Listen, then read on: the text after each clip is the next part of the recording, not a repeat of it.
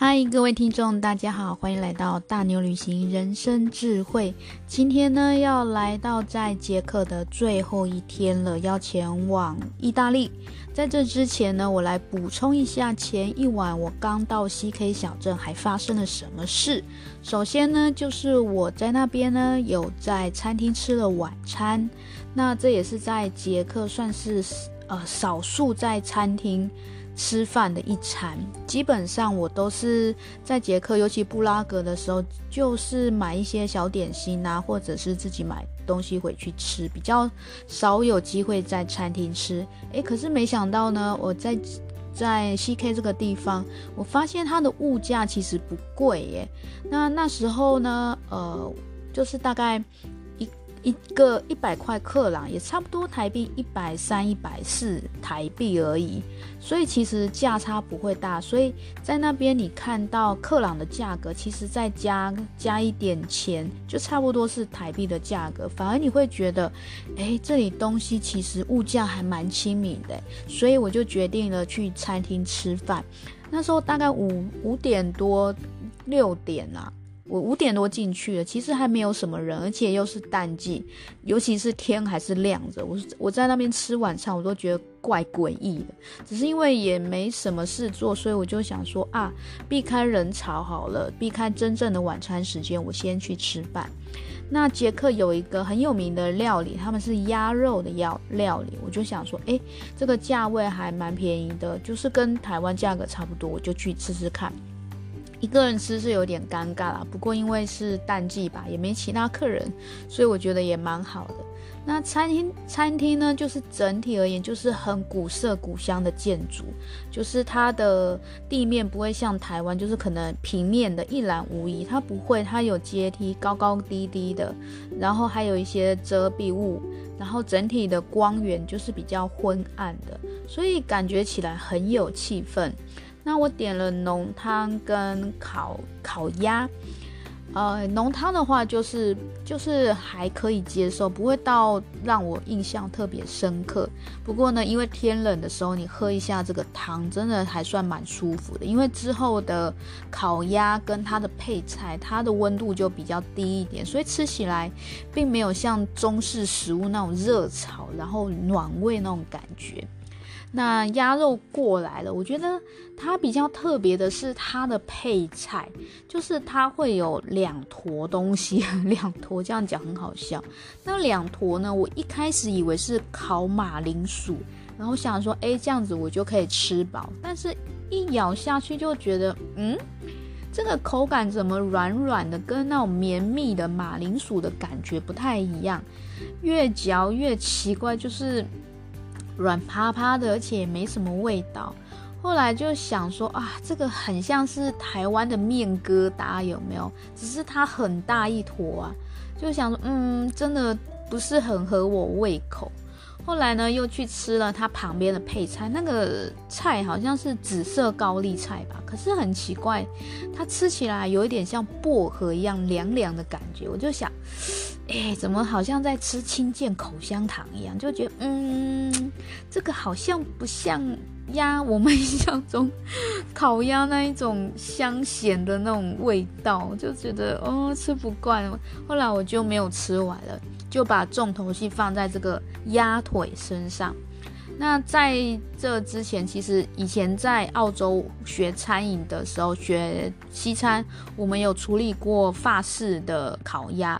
我们那时候被要求说，鸭肉就是不能烤太久，所以会不好吃。但是就变成说，温度的掌控会蛮难的。所以那时候就是我们老师认定的标准，合格的标准。可是对于我而言，其实是有点过深，并没有那么的美味。那时候就很想念台湾的那种什么烤鸭三尺之类，我觉得还比较好吃。那所以就是。到了捷克之后，就诶也是会有一点点害怕，会想说，嗯，我这样子，这鸭肉会不会也跟这些配菜一样不合口味？诶，殊不知它其实吃起来就很像台湾的烤鸭，只是说它没有像台湾会加辣椒什么那种辛香料，味道比较重。但是烤鸭的鲜鲜的味道，还有呃。它该该有的咸味什么调味都有做到，所以我就觉得，哎，像这个烤鸭，其实我们台湾人去吃应该是会蛮喜欢。那但是它的配菜会让你耳目一新这样子。然后吃完了之后，那时候吃完晚餐走出去也大概六点多吧。诶，可是很奇怪哦，那时候的天空竟然比正中午的时候还要亮，诶，是为什么呢？因为太阳出来了，表示天气转好了。那种感觉反而好像就是之前好像生病了很久，有没有？突然间病好，可能就像说那种感重感冒啊，发烧，然后昏了一整天，而到了下午之后，诶，那个感感冒就慢慢好了，然后你出去看到阳光那种清新感。然后真的是那种一白天都是天气都很不好，就很阴，然后很冷。到了下午的时候，竟然出了阳光，就会觉得哦，好漂亮。然后呃，街道上也多了一些行人，所以就觉得哎，反而就是快一天快结束之际，反而呈现出那种即将就是呃一天要开始的那种朝气。另外呢，一个人旅行久了之后，也越来越开放。所谓的开放，不是指什么什么人际关系的开放，而是说，就是比较呃，可以跟路人就是互动。就是有时候我必须要请别人帮我拍照嘛，那以前可能就死板板，然后可以帮我拍照嘛，然后就这样拍完就好。可是现在不会，旅行久了之后，我反而会跟别人搭讪，然后拍照的时候就会。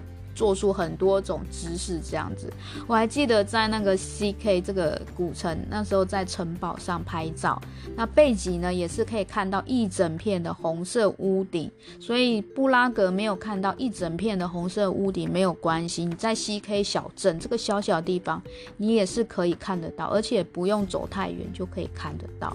那时候风超级大，把我的头吹得像疯婆子一样，然后帮我拍照，那时候也是遇到美。美国人、美国游客，请他们帮我拍照，然后就帮我不知道怎么拍的，就帮我拍成疯婆子。我一看我的，我就傻眼，就想说为什么我的脸都被头发遮住了。后来就是鼓起勇气，就之前都会觉得啊随便有拍就好，现在觉得不行，这个疯婆子的样子绝对不能出现，所以我就说可以再帮我拍一张嘛。后来为了怕那个恐怖的风把我的脸又遮住，所以我就。很帅气的拨了我的头发，然后还压住我的头发，请他们帮我拍照，因为动作实在太好笑，帮我拍照的那个游客都觉得很很有趣，都在那边哈哈大笑。那因为有这样子的互动，所以其实我到后来也觉得，诶，旅行蛮好玩的，不是说只有自己一个人旅行，因为你想要跟别人互动的时候，都有伴可以跟你互动，然后大家也都是玩得很开心这样子。那言归正传，回到了 CK 的第二天，也就是在捷克的最后一天。那一到早呢，我就是买了门票进去参观这个城堡。那就很好笑的是，这个城堡我们参观的方式是跟呃德国的新天鹅堡一样，我们要参加团体，要在团体的规范之下移在城堡里面移动。那就是因为捷克实在是有太多的德国游客了，所以他们的德语团其实出现的频率还蛮高的。我去的那时候就很不巧，并没有英语团。我只能参加德语团，所以售票的人就问我说：“可以吗？” 现在只有德语团。那因为碍于我车票都买好了，有时间的压力，我就说好，可以，我可以参加德语团。所以就是在捷克就莫名其妙参观，就是听了一场我听不懂语言的导览，就觉得太好笑了，然后不知道自己在干嘛。那但是就也是一个很特别的体验，因为第一次跟一大群的德国人在那边在捷克听他们城堡的历史，这样其实都听不太懂。那那也没关系，我就参观了内部，就觉得哇塞，这个城堡实在是太漂亮，内部真的是很棒，一定大家一定要去看。那这座城堡很特别的是，就是它的我进入到它到它的中庭的时候，我会发现它的墙壁上哦，它都是用绘画的方式哦画出砖头，诶，就感觉很像是石头砌成的，这是一种很特别的技法，我没有看过。那。这样这样推测的话，应该是当初，呃，他为了让敌人，因为以前可能就是要保护自己所住的地方嘛，所以就是他在没有真正的砖瓦之下，他用绘画的方式，然后以假乱真。就就让敌人觉得说，哦，这个城堡好像很坚固，诶，是用那个砖，就是那种真正的石头砌成的。殊不知那是画上去的。这这个，大家以后以后有机会去那个就是 CK 的城城堡的时候，可以去看一下，真的蛮有趣的。那参观完之后，就是。呃，离开了就回去住宿的地方，然后跟这个民宿做最后的道别。那老板娘没有现身，她就是很相信我们旅人，就是钥匙就摆好，那我们就可以走了。然后离开之后，我就离开了这个古城，我就往那个古镇，我就往外面去。然后去搭车了，就回到了文明的世界。在城镇，在古镇里面根本看不到车子，看不到这些会动的四个轮子的东西，只有出了这个城门才有机会看到。就觉得，嗯，既熟悉，但是又不是那么的开心，就觉得好像回到了很平凡的世界那种感觉。那车子一大早我就搭车前往一个叫 CB 的一个城市。那一样是捷克文，真的不太会念。我一样缩写，然后在网络上大家也是简称它叫 CB。CB 就是一个城市了，它比 CK 还要大，是不一样的。那一般而言，就是你你如果要去 CK 这个世界遗产小镇的话，你从 CB 这个城市出发也是可以。那 CB 有什么样的辨识度呢？就是它有一个啤酒厂叫做百威啤酒厂，有喝啤酒的人应该知道这个地方了吧？它就是在这里出，这里这里制造的，所以这是算是一个辨识的程度。那我就是在这个城市里面要搭车前往意大利。那这个地方因为是城市了嘛，所以它整体而言就是有蛮有规模的一个城市的建设。那在这里的时候，其实我的克朗，我身上的克朗就是捷克的货币。那时候就是欧元在那边不受欢迎，所以我都是换好克朗，然后大概的那个金额在那边使用。但是呢，因为就是很精打细算，不想要留太多的克朗回来，所以我就是用到刚刚好。那时候就是在 CB 的时候，买完车票什么，我身上就只剩八十几块克朗，所以大概等于台币一百多块吧。哇塞，现以现在台湾物价而言，然后又想说要去欧洲旅行，这个钱真的是很让人紧张，真的太少了。不过那时候我就会想，天真的想说，没关系啊，啊，我就去换钱啊，就像布拉布拉格一样，啊就是到处都有换汇的地方，就是不一定要到银行，就是路边都会有，而且不管金额多少都可以换。所以我那时候就是抱着这种想法过去，虽然有一点点担心，但是我觉得也不用太担心。殊不知我到了 CB 这个城市之后。呃，如根本就没有这种私人的换汇所，也有可能是放假还是怎样，我不是很确定。那我就知道到银行吧，应该说 CB 真的没有什么换汇所，然后我就只能到银行去问我可不可以换一点小额的克那个欧元，把它换成克朗。但是他们就说这个面额太小了，我好像只拿一百块吧，两百块之类的，没有很多。他们说太少了，不愿意，不愿意换。所以我就想，嗯，好吧，那我就撑撑看，看看能不能撑到进到欧盟国家的时候再说。那后来就是在那边闲晃。那我先走到 CB 最远的地方。那因为我的时间就是几个小时而已，我也不敢搭车啊什么到附近的城镇再逛。那我就是用步行的方式去。那我就走到一个超级大的公园内，那个公园里面有森林，还有很多游乐器材的那个游乐，有很多游乐设施的一个小朋友游玩的广场，还还有一个小型的音乐会耶。另外呢，我还看到很大片的湖泊，还有人在上面划船。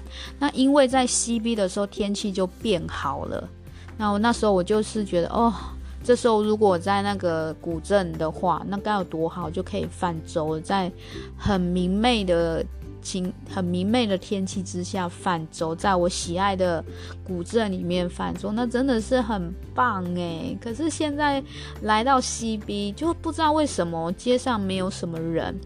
然后整个感觉就是很疏离的，所以我反而觉得心情有一点点不美丽，然后好想念那个古镇哦，因为它小小的，反而人跟人之间的关系是很接近的，是一种很温暖的感觉。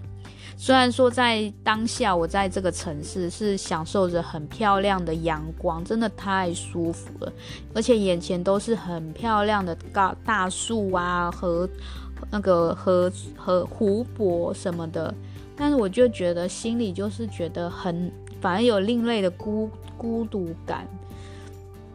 那后来呢，我就再漫步回去，漫步回去之后呢，就到了另外一个。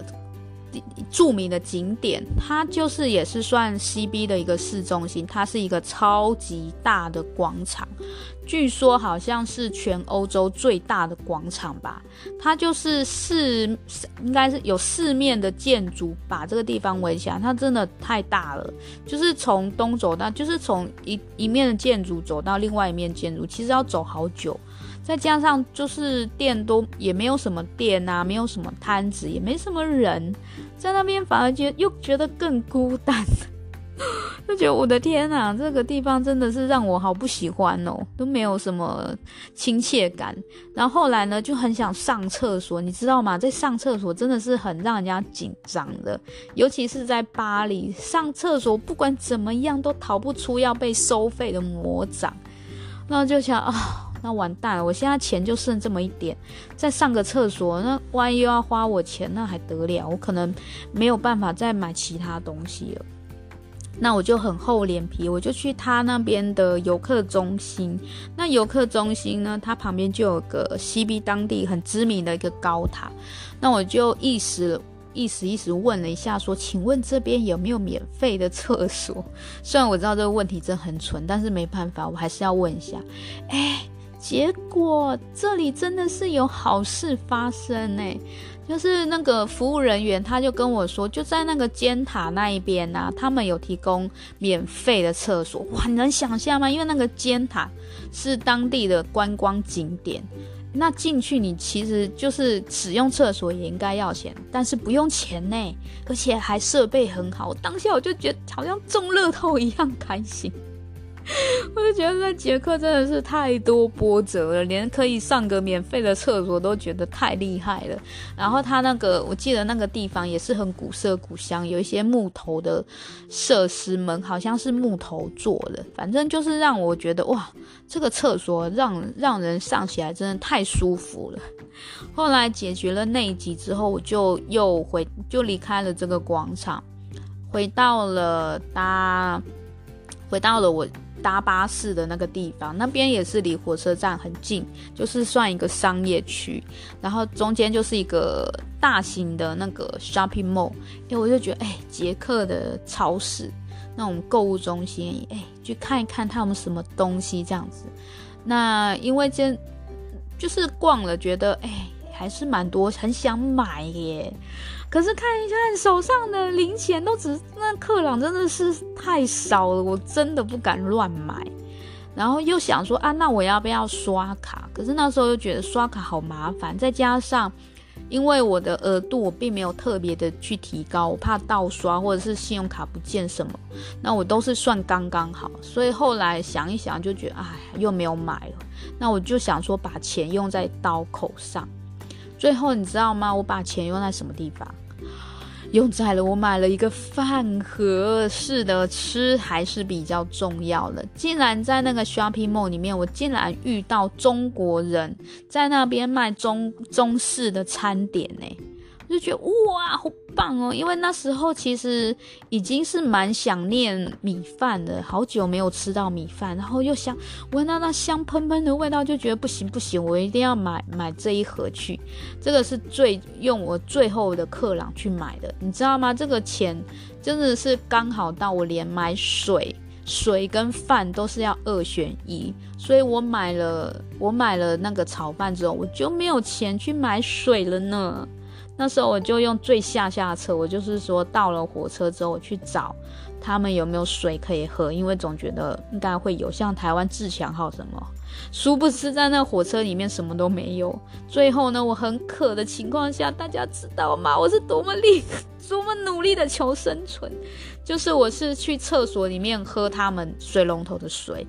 我知道这有一点冒险，但是没有办法，因为我真的太渴了，我最后就只能在那边喝水。那当然也不敢喝多，就是至少让嘴巴不会干的情况下就好了。那这样子有了这样子的水之后，其实就觉得心里比较安心了。所以你看，哦，我的克朗真的用到真的太刚刚好了。那当时也觉得，哎，我都已经就是。可以在千里之外遇到就是中国人，或许然后又跟他们买买饭，其实或许应该可以跟他们要一瓶水吧，应该不为过吧？我就想，为什么我当初没有跟他们要水呢？说不定他们还会给我水。我想说，嗯，遇就是遇到那种东方人这样子的吗？哇！所以我后来在那个车上喝他们厕所的水，我真的觉得我太厉害了。虽然可能，虽然可能跟很多旅人相比，好像也没什么嘛，对不对？但是我觉得我挑战了自己。那还有一点就是在澳洲也是，就是他们的水龙头打开来，水就是可以直接喝的，只是好喝跟不好喝的差别。那我也是这样子想，想说，嗯，会不会捷克也是这样，就打开来就喝这样。那我印象中那个水是没有到特别难喝啦，是可以喝的成情况，只是不确定说会不会有细菌，所以我也不敢多喝，但是味道是可以接受的。哈，这就是 我在捷克的火车上喝厕所的水水龙头的水的经验。后来整个 CB 城市逛的差不多了的时候，我就差不多要去搭火车，在那之前我就先探路了。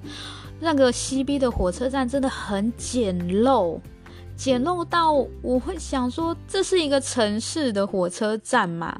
这是一个要跨出国的火车站嘛？因为它的月台很少，然后整个车站就是小小旧旧的，然后就而且重点是在。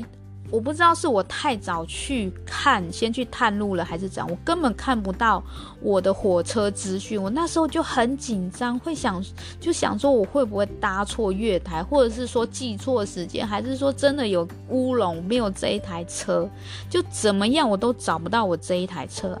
一直到说时间要到，我真的一定要去的时候，我还是没有看到说我的火车的资讯。那就只能问人，我那时候好紧张，我就问路人。那路人呢？其实像这种可以用智慧型手机查，可是我没有。我问路人，他们也是用智慧型手机查，所以当下就觉得，嗯，好吧，下次可能还是要带一下手机这样子。那他路人其实他也找不到我要搭的火车资讯，可是他就是要我不要紧张，或许只是说名字不同什么的，因为毕竟是跨国火车。那我就带着半信半疑的心走到了月台，然后在等月台月台等车的时候，陆陆续续也来了好几台车。而那时候其实我搞不太清楚哪一个方向的火车才是会出国的，所以就嗯好紧张哦，到底哪一边才是？那我就去问人。这时候可怕的来了，还记得我在布拉格第一天的时候。呃，这一点我可能没有跟大家讲，就是在捷克，因为会说英文的很少。如果你用英文去问他们，他们不会的，不会回答的情况下，他们会直接点头哦。他们不会跟你说不不不不，我不知道。他们会用点头的方式来打发你，所以这一点要注意哦。我就是这样子被糊弄了，尤其就是那时候问，就是那个。火车啊，我那时候很紧张，因为时间已经快到，我真的不确定说眼前的这一台车到底是不是我要搭的。然后就遇到一对刚下车的那个夫妇，我就问他们，然后他们就跟我说，我就问他们这个是这个是要去意大利的吗？我好，我是直接说这样子，然后他们就跟我点头。啊，我就想啊，是哦，这一台是去意大利哦，他们都从那边下，我就觉得，嗯，应该对了。可是不知道那时候为什么，我就有个预感，觉得说应该再找第二个人再确认。于是 我又转头了，跑看，就是我后方有没有别的乘客。他在等另外一台车的乘客知道一些什么资讯，诶，就在那时候还蛮幸运的，我遇到一个东方面孔，然后他，呃，这个是一个年轻的弟弟，他他是那个越南裔的弟弟，然后只去那边念书。他看起来好忧郁哦，不过呢，我很开心的是他会讲英文呢，而且我们可以沟通，我真的太开心了。就跟他确认说，现在这一台后就是这一台车是不是就是我原来要就是我原来问好那一台车是不是要出国的？他就跟我说不不不，那一台是要去布拉格，是反方向的，那一台没有出国。然后我就想啊，怎么会这样？然后就觉得哦，还好我没有上了那一台车，因为那时候我几乎是已经脚踏上去了。在出发之前，我又觉得不对，赶快再问人，就觉得还好再确认。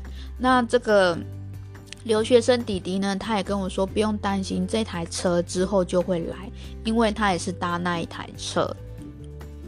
那后来我一直这样子搭下去之后，我才知道说，原来我搭的这一台车不是叫做去意大利的车，因为它只是到了他们捷克的国界之后就要换车了，所以我充其量只是到他们国界的一个城市而已。所以我其实我回想过来，当下那个夫妇应该。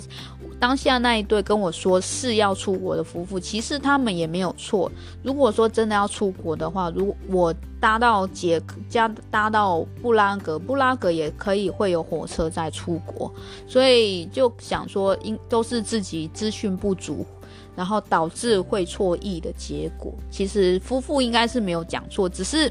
还是要记得哦，他们不知道的情况下，不确定的情况之下，他们不会摇头，或是说我不知道，他们会点头。不管怎么样，他们就是点头。所以这时候脑袋要清楚一点，多问。后来搭上了火车，我就。饿了就先吃了我的饭盒，哇，那个炒饭真的太好吃了，吃到我眼泪都掉下来，就觉得吃不够，好想再买一盒这样子。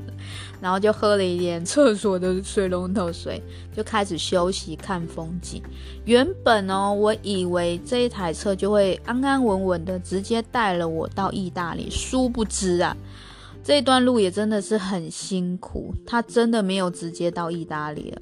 我就是先在捷克的边界，然后下了车，换了另外一台车，然后我我就以为说这台车就要去直接去意大利了。那时候大概大概八六八点多吧，八点多再发，晚上八点多发车，从那个捷克的边界发车，就真的哦离开了边界了。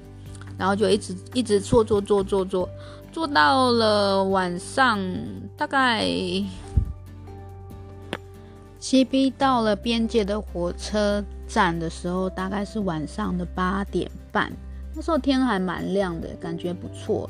后来呢，又再转车，就是一路转车转转转，诶，莫名其妙哦。大概晚上十点多的时候，诶，就是。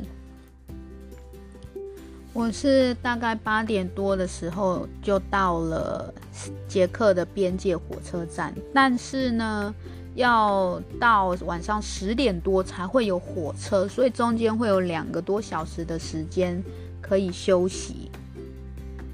但是在这时候，你就可以感觉到车火车站已经开始人越来越少，甚至我还看到就是有那种。呃，警报器之类，就是说，万一你在晚上人比较少的时候遇到了坏人，你可以透过这种方式告诉大家你受到就是坏人的攻击什么的。然后到时候我就当下我就觉得，哦，怎么欧洲的火车站那么恐怖啊？因为真的人很少，再加上火车站超大的，你只能一直去找比较安全的地方，就是人比较集中的地方。后来呢，我就是到了那个麦当劳去，然后到了这个地方之后，其实我发现哦，后来就觉得，其实那时候我就已经蛮就是混乱。我想说，我现在到底是在捷克还是在奥地利呀？我知道要转车，但是到底现在在哪里，我是不是很清楚？然后直到说，诶，我用了捷克文的时候，我要买东西用捷克文说了你好之类，然后发现，诶，那里人怎么听不懂？店员听不懂。然后我再去确认说，呃，请问我现在在哪里？这种纯问题，而且他们有办法回我英文诶，他就说 You are in Australia Austria，就是奥地利。我就觉得 当下觉得超开心的耶，那不就代表我可以用欧元了？那就觉得哦，好开心哦，难怪到了那边的时候，我就觉得它的建筑风格整体而言比较现代化，比较明亮，而且油桶的颜色也不一样。哎，我真的又出国了，又到了一个国家，我在奥地利了。那到了奥地利之后，因为是用了欧元，哦，什么东西又变贵耶，当下就有一点点吃不消。可是。好处就是我可以消费了，我不用喝厕所的水了，因为我好渴哦。然后就去买了东西，然后顺便呢，就是在人多的地方跟着拉着行李的人一起等火车，因为我好害怕。我就看到店慢慢关起来了，就只有这个麦当劳小小地方还可以让我取暖一下。后来就开始等到了时间，然后我就上车了，因为就。很晚了，我其实也是蛮担心的，就是想说，嗯，到底会怎么样呢？就拭目以待。不过这台火车蛮特别的是，它是一间一间的包厢，诶，我那时候就想，哇塞，我要去搭包厢，而且我去搭的时候，那个包厢是六人座，可是呢，只有我一个人，我就想，诶，会有那么幸运吗？我就是真的是包厢有没有？诶，可是其实就是像。德德国的那一趟那个旅程一样，就是呢，那个晚上即使到半夜都会陆陆续续有人。后来呢，这趟旅程成为我所有就是欧洲这趟旅旅程以来最痛苦的一趟跨国旅行。为什么呢？那这边我就一并讲了，就是他那个包厢很神奇哦，就是它其实是六个人的座位，然后后来陆陆续续来了情侣。好几对情侣，他就把这个车厢都坐满了。我是唯一一个，就是一个人的。然后就是我又是坐在最靠近那个窗户的。那因为是包厢嘛，那其他人就是坐，就是把那个门口那边都占据了。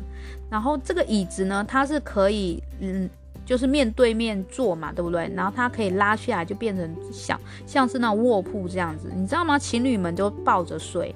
诶，他们就这样子抱着，就两个位置啊。那我呢，我就没办法啊，我没有，就是只能这样坐着睡，然后又出不去，所以我我不敢喝水，因为一根本出不去。当大家都躺平在睡觉的时候，把那个那个走道都挡住的时候，你根本出不去。然后我就只能很辛苦这样坐着坐着，一路坐着睡觉。然后车车子呢，到了中途的时候有停下来哦，你就看到工作人员大半夜在那边，就是帮我们，好像是帮我们换车厢吧。我就想，哇塞，欧洲真的是也很辛苦诶，那大半夜还要在火车铁轨上面工作。然后那边那个转车的地方是哪里，你知道吗？就是萨尔斯堡，鼎鼎大名的萨尔斯堡，就是是莫扎特吧，对不对？是莫扎特，莫扎特音乐神童出生的地方吗？是不是音乐之都，对不对？那时候我就一堆幻想，就想说这也是我梦想中的地方。可是我真的不知道火车它最终还是会在这边停下来转车。因为我买火车票的时候并没有这些资讯，就觉得哇、哦，早知道大半夜要在那边转车那么辛苦，那我干脆就在那边住一晚就好了，我还可以多逛一个地方诶，萨斯堡、莫扎特神童，还有什么盐矿，是不是？反正就啊。又是个遗憾呐、啊，那时候我就已经很不舒服，根本没办法好好休息，然后就眼前就只能干瞪眼在那，有没有？呃，萨尔斯堡，这是我的遗珠之憾。好不容易呢，车子就在那边转换成功了，我在想就换车厢，然后就开始出发。我又开始真的很辛苦，很辛苦的睡，就是动来动去，怎么睡都不对，腰酸背痛、脖子痛，真的太痛苦了。但是也真的可能太累了吧，就中间有少少几个小时有真正休息到。后来呢，大概就是就是到清晨的时候，我感受到阳光了。你知道那时候我有多开心，就觉得我已经度过了最漫长的一夜。然后我就开始偷偷的看，因为已经可以天亮了嘛，我就可以看得到我周围的人，真的吓死我。那个车厢的面积大概就是一张 king size 国王尺寸的双人床那么大而已，给我挤了六个人，然后我就觉得哦，我好想偷拍，可是那时候我只有带那个相机，有没有？那个快门声太大声，然后我就用摄影。这是我印象非常深刻、非常惨痛的一趟旅行。然后来我就有大家都苏醒之后，我就有机会出去一下那个车厢看。哇塞，旁边的车厢没有坐满哎，才一个人坐。那时候我就想，这个售票人到底在干嘛？为什么把人全部挤在一起？我那一个车厢挤得要死，然后旁边没有，就只有一个人，空得要命。那我早知道这样，我就自己跑过去旁边坐了。我就觉得，呃，好啦，反正。就也还蛮顺利啦，就一路就这样子辛辛苦苦的奔波到了意大利。后来呢，呃，我就是意大利，就是我是先到威尼斯，然后威尼斯主要有两个车站，一个呢就是叫 Central，它就是就是整个威尼斯的市中心。但是我们印象中的威尼斯，它其实是在离岛，也就是呢。过了 Central 之后，你还要继续再往下一站，才会到威尼斯。印象中那个离岛那一个站，所以 Central 这一站，它其实就是我们一一般都市的这个地方而已。不过呢，我为了省钱，其实我就是要在这一站下车。那只是没有想到哦，就是突然间火车就到了那个站诶。我那时候还没有会议过来说我要下车了，早上七点多而已。只是觉得，哎，怎么刚刚听到那个名车站的名字，好像就是我要下车了。那赶快去扫描，这时候真的只能赶快扫描，因为我连我旁边的他都不知道，他因为一般人他们都是在那个本威尼斯的离岛下车下火车，那我是在本岛这边，Central Metro 像 Metro 就是市中心这样子。然后赶快扫射，发现了，对，就是这里，我要下车，我就赶快穿越那一群人，然后赶快冲下车。那这时候我就觉得很感谢，就是在平常的时候，我就把我所有的行李都挂在手上。一旦有紧急事故，你不用去确认说会不会落掉什么，我就是手抓紧了，我就可以走了。是不，要不然在这种紧急情况下，你根本没时间找东西，而且一旦就是你很紧张的话，你可能就真的会落东西。就还好，我所有东西都已经准备好，我随时可以走。就这样，赶快赶快，就可能几秒钟我就跳下车。跳下车的时候，就看到火车走了。我现在在一个新的地方，这个是什么地方？意大利，威尼斯，威尼斯，我来了！耶、yeah，我又到了一个新的国家，又是让人家很振奋的。好，我们最后就是我欧洲行的最后一个国家，也是让我最兴奋的国家——意大利。好，之后就要上场。今天呢，就是谢谢各位的收听，收听我在捷克最后一天惊险万分的行程。那下一集意大利，我们再见，谢谢收听。